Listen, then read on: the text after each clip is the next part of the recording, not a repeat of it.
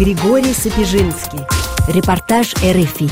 Польша занимает первое место в Европе по количеству беженцев из Украины. С начала войны польская пограничная служба зафиксировала въезд в страну более 3,5 миллионов человек. Только за 26 мая границу Польши пересекло 22 100 жителей Украины. Война в Украине постоянно напоминает о себе в Польше. Украинскую, русскую речь слышно повсюду, сине-желтые плакаты, сине-желтые городские клумбы в знак солидарности, объявления в транспорте на украинском, отдельный бесплатный турникет на входе в метро, бесплатные услуги фотостудии для снимков на документы, а они требуются для получения финансовой помощи, устройства детей в школы и сады, устройства взрослых на работу. Польское государство выдает беженцам пособие – 40 злотых, это около 8 евро в день. ООН выплачивает в течение минимум трех месяцев по 700 злотых, около 135 евро на первое лицо и 600 злотых на следующих четырех членов семьи. Кроме того, украинцы могут бесплатно получать лекарства на 500 злотых и, пока находятся в поиске работы, помощь от множества программ государственных и общественных. С жильем сложнее, хотя даже при таком потоке бегущих от войны женщин и детей в Польше нет лагерей для беженцев в привычном понимании. Более полумиллиона беженцев приняли польские семьи, многие остановились у родственников в отелях, санаториях, пансионатах. Государство помогает гражданам, принявшим у себя украинцев и владельцам гостиниц по 40 злотых, около 8 евро в день за одну размещенную персону. Понятно, что это не заработок на беженцах. Это так, небольшая компенсация затрат. Вряд ли можно поверить, что человек пустит к себе в дом иностранцев ради 8 евро в день. Это действительно солидарность, говорит владелец небольшого отеля под Белостоком. Вместе с тем жилья не хватает. Белорусы, бежавшие от репрессий у себя на родине в 2020-2021 годах, говорят о невероятном росте аренды и моментальном исчезновении предложений о сдаче квартир и комнат сразу же после публикации. У белорусов есть свой свежий опыт беженства. После начала массовых репрессий в 2020 году в Литву, Грузию, Украину, Польшу уехали десятки тысяч политических эмигрантов, плюс релокация сотрудников фирм, уходивших из страны, которая оказалась под международными санкциями. С началом войны в Украине многие белорусы стали двойными беженцами. Мария Мороз – глава штаба предвыборной кампании 2020 Светланы Тихановской. Сейчас она возглавляет благотворительный фонд «Страна для жизни». Так назывался популярный в Беларуси канал блогера Сергея Тихановского. По сути, стартовая площадка его политической карьеры. Тихановский собирался участвовать в президентских выборах, но был арестован и получил 18 лет тюрьмы. Мария Мороз покинула Беларусь вместе со Светланой Тихановской 11 августа 2020 года. Позже они заявили, что это была принудительная эмиграция миграция. Их вывезли из страны белорусские силовики. По словам Марии Мороз, ей, как и тысячам белорусов, хорошо знакомы эмоции вынужденного бегства. Фонд «Страна для жизни» организовал два шелтера для беженцев из Беларуси в Польше и Литве. На момент начала войны в Украине Мария была с рабочим визитом в Италии. Договорились с женщинами-белорусками, что будут составлять списки необходимого в Польше, а они будут собирать и отправлять в Варшаву. В начале марта они приехали сюда с организацией «Прожетта Суд» и пятью тоннами помощи. И появилась идея создать шелтер. Вопрос убежища чрезвычайно острый. Потом нашли дом и арендовали его. В общей сложности 20 человек в этом доме может разместиться. Сразу же, когда семья заселяется, мы предоставляем такой продуктовый набор. И у нас в каждом санузле стоят э, ну, бытовые, для бытовых нужд э, все вещи. Кухни оборудованы посудой. В кухне подвозим продукты питания, воду. Это организовывается делается и за счет наших средств, за счет партнерской организации. И также мы просим на складах, есть белорусские склады, дар, партизанки. Если нам что-то нужно, мы обращаемся и к ним. Они тоже, если у них это есть, то, что нам нужно, они нам предоставляют. Женщины с детками заселяются, сразу немножко даем время на адаптацию, потом уже выясняем, что им нужно. Надо одежда, естественно, люди приезжают там с одним чемоданчиком э, вещей или там в лучшем случае с одним чемоданчиком чемоданчиком вещей. У нас есть соцсети, фонд «Страна для жизни», есть сайт, на котором мы делаем объявления и просим. Вот, например, приехали детки, мы попросили у людей, что вот приехали дети, можете нам игрушки какие-то, да, там для времяпровождения какие-то там домино, ну что-то такое, чтобы детям было чем заняться. И люди отправляют, люди отправляют из других городов почтовыми посылками. Что-то мы можем сами купить, мы покупаем. Есть расчетный счет, на который можно перевести деньги деньги. Жизнью шелтера заведует Анна Федоронок. До выборов 2020 года, как она сама говорит, обычная бабушка из деревни Воропаева. Это в Витебской области. Бабушка, но еще и мама десятилетней дочери. На ее избирательном участке, где Федоронок и другие наблюдатели настояли на публичном подсчете голосов, в 2020-м победила Светлана Тихановская. Вообще уехала из Беларуси больше года. В январе, 26 января 2021 года, потому что уже на меня было заведено уголовное дело. Были суды по 23-34, и два раза попалось так, получилось так, что я два раза сидела на ИВС. Первый раз сидела 10 августа, как все, все достойные белорусы. Я хочу сказать, что да, все думают, может, что в Беларуси во время протеста поднимались только Минск и большие города. Неправда это. У нас я бабуля из вёски, как я говорю, я бабушка из деревни, у меня внуки есть сейчас в Беларуси. Поднимались и маленькие городки, деревни, вот и такие, под такие репрессии. Я, бабушка из деревни, попала под такие репрессии.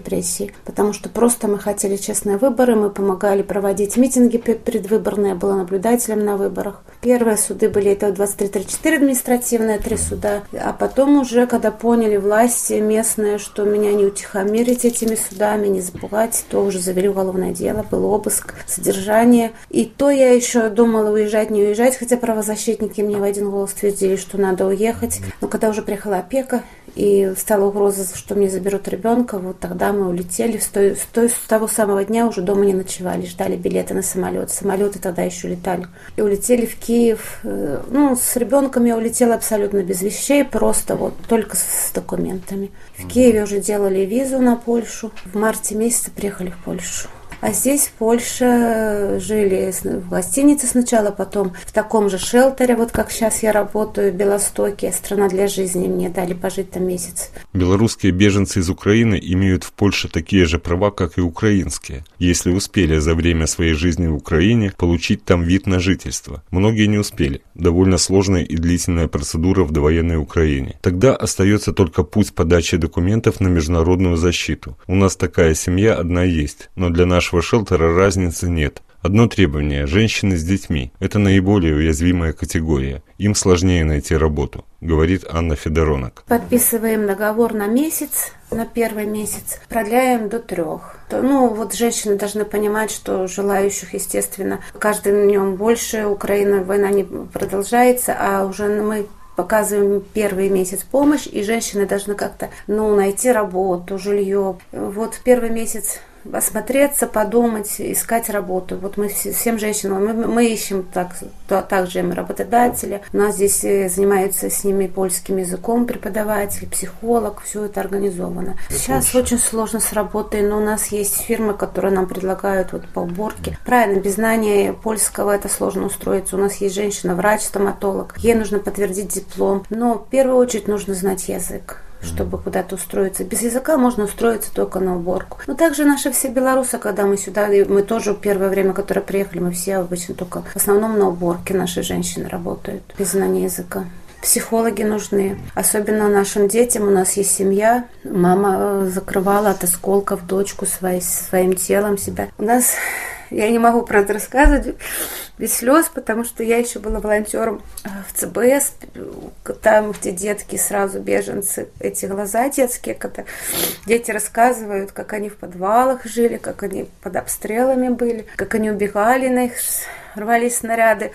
Поэтому, когда я с, со мной пытаются спорить бывшие друзья, так будем сказать, россияне и бывшие друзья и батьки, что фейки, все в интернете фейки, то я говорю, мне, я не, мне не надо даже новости из интернета. Я знаю новости, все, что было в Украине, от живых людей, от детей, которые врать не будут. Я вижу, я просто все, все это знаю вживую. Поэтому это, это психологи нужны. Вот, откликнулся также еще, откликнулся сразу учитель польского с Вроцлава, приезжает к нам учитель польского языка.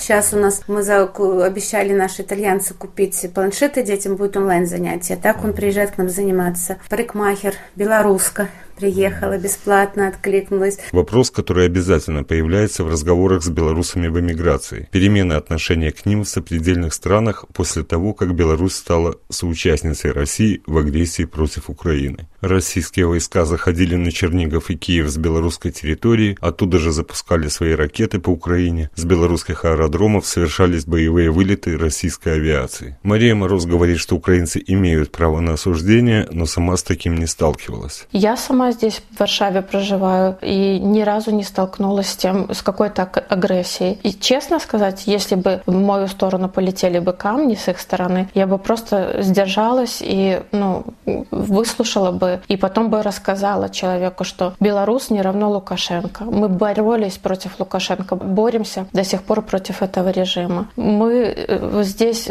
мы первую руку помощи протянули украинцам. У украинцев в Польше не было особой организации, а белорусы как раз-таки только столкнулись с этой проблемой. Все организации, все э, возможные виды помощи белорусы схватились, сплотились и начали первыми помогать. Поэтому есть люди благодарные, и это так всегда было, есть и будет. А есть люди, которые, конечно, могут с какими-то претензиями, и они имеют на это право в этой ситуации.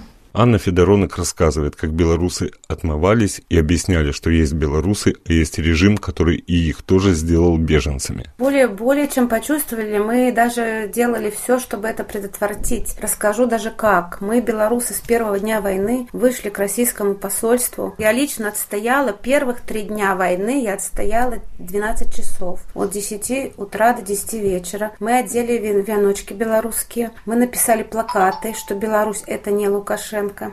И мы стояли с этими плакатами Среди также собирались возле посольства украинцы. Ой, даже было такое, что ну, до драк не доходило, но ругались мы даже, потому что они нам доказывали, что мы понимали, что с нашей территории летят ракеты. Мы рассказывали украинцам, что белорусы это не Лукашенко. Мы рассказывали украинцам, что у нас что у нас диктатура, что у нас как Сталин наш Лукашенко, что мы все могли сидеть в тюрьмах. Многие украинцы даже не, не в курсе были, что у нас творится в стране и какие у нас репрессии. Этот день мы просто стояли, рассказывали, просвещали, рассказывали. А как-то хотелось отмыться, что ли, можно так сказать, да? Я еще помню, когда был, может, на третий день был огромный митинг, там собирались митинги по 10, 15, один даже вечер 20 тысяч человек. Была сцена, возле российского посольства собирались и белорусы, и украинцы, и поляки. И меня отправили на эту сцену выступать. Наши вытолкали меня на сцену. Я вышла на сцену, вот в этом белорусском БЧБшной ленточке на веночке, все, и начали снизу кричать украинцы, что вы тут делаете, уходите,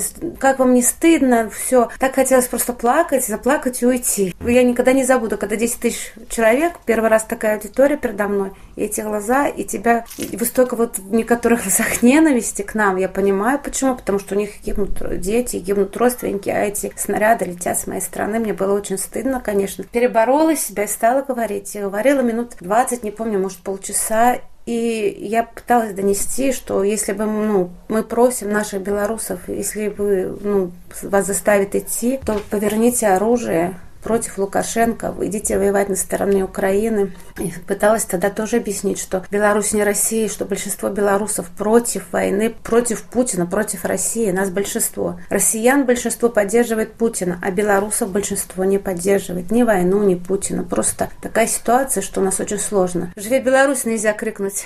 Сразу победишь. Очень дома все страшно. Большинство нас выехало. Очень много сидит в тюрьмах. Очень много моих друзей сидят в тюрьмах. И мне удалось донести, я когда уже уходила со сцены, были овации, аплодисменты, правильно. Вот мы делали все, вот первые дни войны мы делали все для того, чтобы предотвратить эту ситуацию вражды между белорусами и украинцами. Волонтеры, наши волонтеры на вокзалах, везде, везде, где только были на границе, наши ребята ездили на машинах забирать беженцев. Было чувство такое, что мы хотим действительно от этого всего отмыться и показать, что мы не так. Одними из первых в шелтер заселились Оксана Мартешкина с дочерью. Они двойные беженцы. Я белоруска из Заславля. Из Беларуси была вынуждена уехать в июне прошлого года. И до 24 февраля я жила в Киеве. С началом войны мы уехали, потому что у меня дочь, ей 7 лет. Вот, и я решила, что нужно уезжать.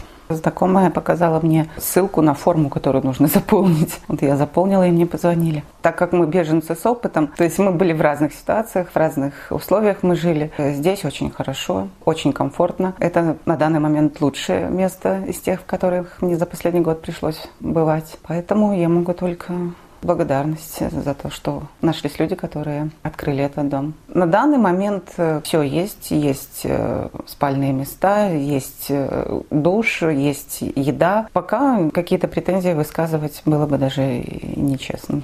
Лариса Липинская из Харькова. Город обстреливают ракетами до сих пор. Как началась у нас война, очень э, наш город один был тоже из первых, которые бомбили. Уже через две недели мы не хотели уезжать. Через две недели, когда уже совсем сильно было, наш э, район это Салтовка, которую первую бомбили, мы попытались уехать с семьей. У меня невестка беременная, ребенок, но невестке стало плохо как бы в дороге и вернулись назад. Потом сын попросил, чтобы я сама попробовала уехать, чтобы было, если совсем плохо будет, было ее куда забрать. И вот мы поехали еще с, с подружкой, с маленькими детками, уехали. Ну, как-то оказались в Германии. Мы не знали, куда едем, но оказались в Германии. Нам там тоже помогли. И вот сейчас моей невестке э, Харьков очень сильно бомбят. И во двор попала нам, и в дом попала там. Вернулась сюда, в Польшу, э, чтобы забрать ее. И надо где-то вот было переночевать, но нигде не устроишься. Вот мне помогли волонтеры,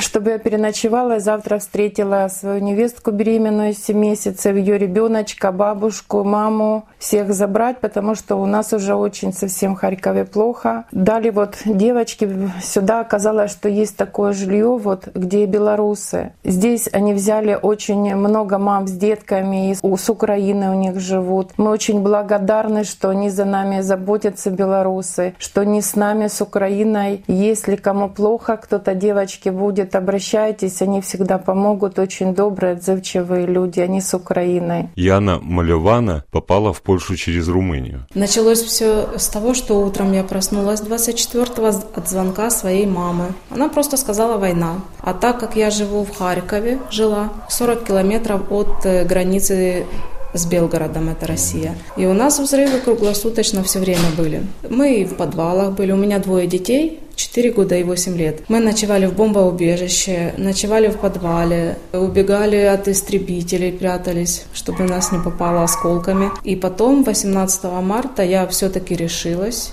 и мы выехали с детьми. Приехали Сначала мы в Румынию, мы ехали через Одессу. Дети заболели, мы две недели лечились в Румынии.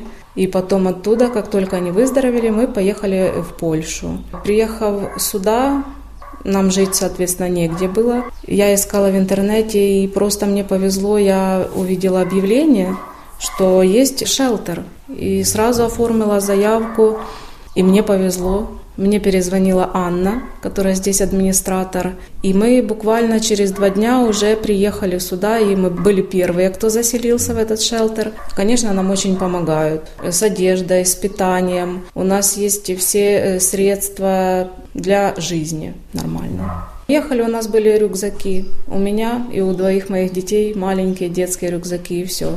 В Харькове у меня остался муж, который Бывает, тоже прячется в подвале, в общем, смотрит за квартирой, пока она еще целая наша. Дома вокруг нашего дома уже все пострадали, но наш дом целый. Потом у меня в Украине еще тоже в Харьковской области, недалеко от Изюма, мои родители, мама и папа. Вот уже третью неделю они в оккупации. С ними связи нету, ни интернета, ни связи, ничего. Последнее, что было, когда я с ними говорила, это как только я приехала в Варшаву. Они выбежали с погреба, чтобы взять продуктов, и, э, опять бежали в погреб. Все. Больше связи нету. Яна говорит, что думает о начале войны и никак не может понять, почему русские стали в нас стрелять. Как они говорят, притеснение русскоязычных – это неправда. Я сама говорю на русском, я в Харькове, с Харьковской области. И много других областей мы все время на русском языке. Говорили в школах только украинский – тоже неправда. Моя дочка старшая, которая 8 лет, она ходит во второй класс в Харькове. У нас был выбор, даже нам предлагала школа. Есть класс русскоязычный, где все предметы на русском, и есть украинский, выбирайте, куда вам удобно. То есть это то, что они мотивируют как бы притеснение русскоязычных, это неправда. Территория. Даже те люди, вот я из тех людей, которые никогда в политике, и много всех остальных моих знакомых, которые в политику не лезли, мы вообще обычные, средний класс, обычные люди. После того, как нас побомбили, мы тем более их встречать никак не хотим. И видеть их тоже мы не хотим. Никто бы их не встречал. Ни с цветами, ни с караваями, ни с чем. Абсолютно. Нет, никогда. По ее словам, враждебности к белорусам у нее не появилось. А главное для нее сейчас вернуться домой. Не, на самих белорусов, конечно, нет. Тем более вот здесь, э, которые нам помогают, и здесь тоже живут э, политические тоже беженцы. Это обычные люди. Как и мы, как и они, они вообще ни в чем не виноваты. Но вот э, политика, конечно, виновата, что страдают обычные граждане. Как только все закончится, если скажут, что вот можете возвращаться, я, конечно, вернусь домой. Ну и родители, и муж, и я домой вернусь. Буду помогать отстраивать и город, и в деревню, где мои родители, я с удовольствием вернусь сразу домой. Впрочем, абсолютное большинство украинских беженцев в Польше в разговорах с корреспондентом РФИ заявляли, что страны Евросоюза точно не их жизненная цель. Интеграция в местную жизнь в их планы не входит. Некоторые уже уезжают обратно. В Киев, Львов, даже в Одессу, хотя там совсем рядом война. 20-летняя Настя вместе со своим парнем не смогла выбраться из Мариуполя на неоккупированную территорию Украины. На российском блокпосте их направили в Крым. Думали из России в Беларусь, там остался деревенский дом от бабушки, но российские пограничники в Смоленске сказали, что в Беларусь не пустят. Потом были Латвия, Литва и польский Белосток. 90-80% этой структуры города вообще нет. Там не подлежит вообще никакому восстановлению. Я не знаю, сколько надо, чтобы город восстановить. Его только отстроили. Драмтеатр отстроили, там сделали. Пришли и вот тебе на. Если получится вернуться в Мариуполь, я и туда вернусь. Ну, 20 лет там прожить, как вы думаете? Юлия с дочерью Ангелиной попали в Польшу через Львов. Сами они из маленького города Барвинково под Изюмом. Было все только в Изюме начиналось, и мы уже уехали, потому что муж говорит, что ну, очень опасно было находиться дальше. Да, он остался там, по-другому никак. Главное, чтобы сейчас ребенок был в безопасности. Это самое главное для нас. Все равно домой хочется. Конечно, там все твои родные, все близкие, друзья. Ребенок постоянно, школа, друзья, учительница. Она всегда плачет. Хочу к учительнице. Ну, то есть, конечно, хочется домой. В любом случае, муж, ты тоже переживаешь, как он будет там. Ну, то есть, это тяжело. Так, конечно, все равно душой, все равно ты там переживаешь за все, за все замазы, ну, за всех людей, которые остались. Елена Коломеец родом из белорусского Витебска. В Украину переехала несколько лет назад с мужем киевлянином. У пары двое детей. Остановилась в Варшаве у тети, политэмигрантки из Беларуси. Они, они очень любят Украину. И когда они слышат вот о том, что можно когда-то поехать в Беларусь, там у них бабушка и все, они говорят, мы не хотим, мы хотим, чтобы бабушка к нам приехала, но мы не хотим туда ехать. Им нравится Украина, они любят Украину, и они каждый день говорят о том, а когда мы поедем домой, когда закончится война, а почему сейчас нельзя поехать, ведь папа там. Им грустно, и они очень, ну, они все понимают,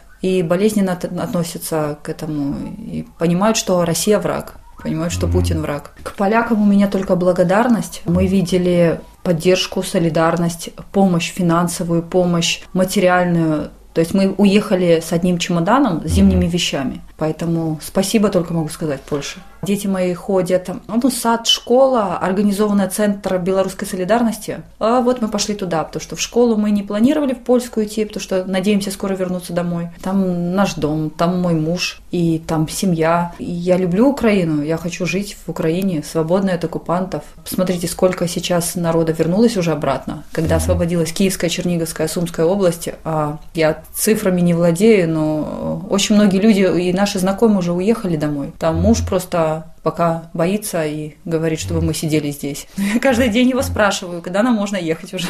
Хозяйка шелтера Анна Федоронок надеется, что вернутся домой и белорусы домой, даже без разговора. Даже когда мы подписываем этот договор на месяц, даже женщина наша задает вопрос, а вдруг все закончится, и мы раньше уедем, можно будет это нарушить договор? Девочки, ну, естественно, что никто не будет. Они все на... точно так же, как и мы, белорусы, сидели целый год на чемоданах. Я и сейчас если что, я сразу домой, завтра же домой. Как только сменится власть, когда угроза не будет оказаться за решеткой. Мы все, большинство белорусов, которые находятся в Варшаве, мы все домой. Будем строить свою страну. РФИ, Варшава.